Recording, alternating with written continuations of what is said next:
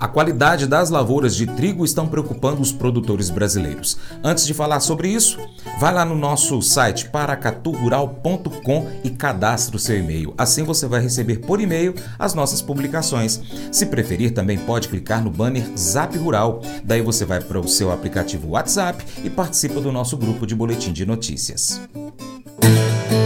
Mercado Agrícola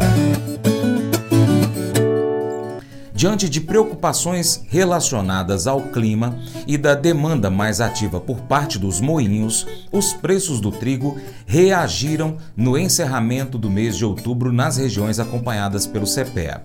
Vale lembrar que os valores vinham registrando um movimento de baixa há praticamente um ano e, portanto, operam em patamares considerados baixos por agricultores.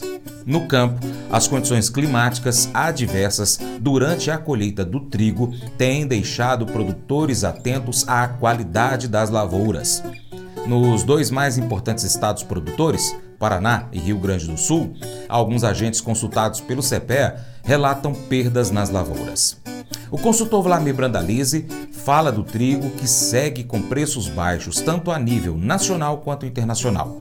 Aqui no Brasil, as fortes chuvas registradas no sul do país preocupam os produtores quanto à qualidade das lavouras. Estima-se que 3 milhões das 9 previstas para a próxima safra sejam de baixo nível.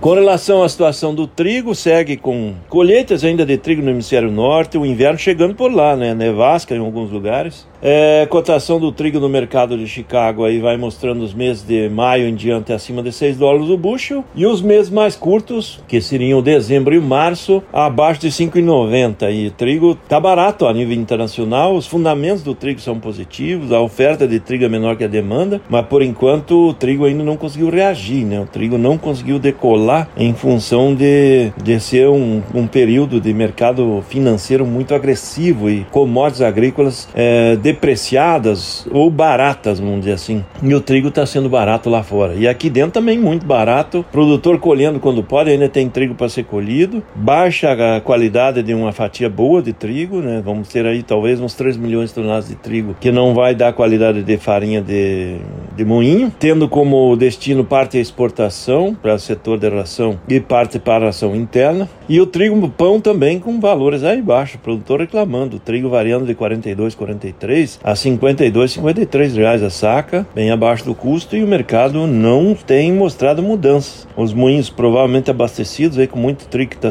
foi colhido e está entregue na mão dos moinhos a fixar e aí vai trabalhando com esse. E tem muita reclamação nos moinhos que as vendas do setor da farinha, macarrão, biscoitos, bolachas, toda essa linha está limitada. O setor no moinho reclama que não está crescendo vendas e com isso não consegue repassar justo nos valores da farinha. Então tem essa queda de braço aí entre moinho, produtor, moinho e varejo, supermercados, que nenhum consegue repassar correção nos valores. Mas trigo tá barato aqui e tá barato lá fora.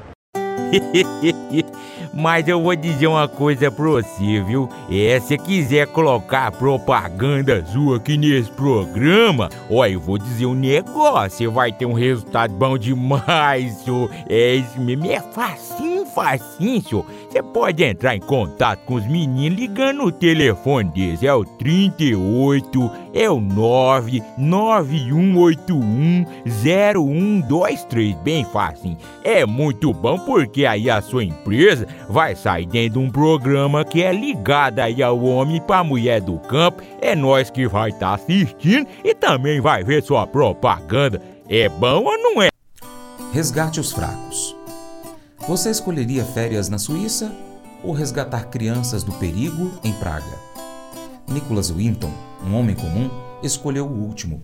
Em 1938, despontava no horizonte a guerra entre Tchecoslováquia e Alemanha. Depois de visitar campos de refugiados em Praga, onde muitos judeus viviam em condições horríveis, Winton se sentiu obrigado a elaborar um plano para ajudar. Arrecadou dinheiro e levou centenas de crianças em segurança de Praga até o Reino Unido para serem cuidadas por famílias britânicas antes do início da Segunda Guerra Mundial. Suas ações exemplificaram o Salmo 82: defendam os direitos do oprimido e do desamparado.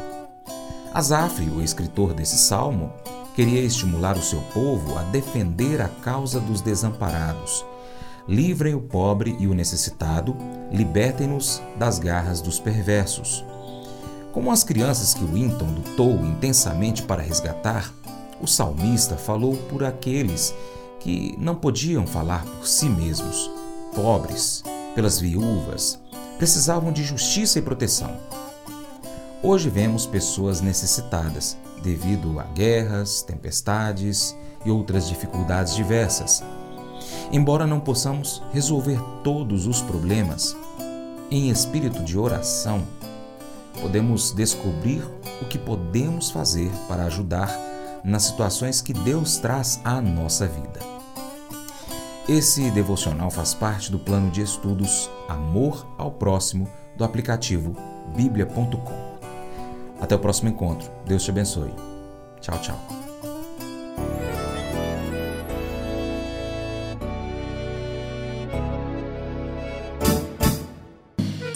Acordo de manhã para prosear no mundo do campo, as notícias escutar. Vem com a gente em toda a região com seu programa Paracatu Rural. Tem notícias, informação e o mais importante, sua participação.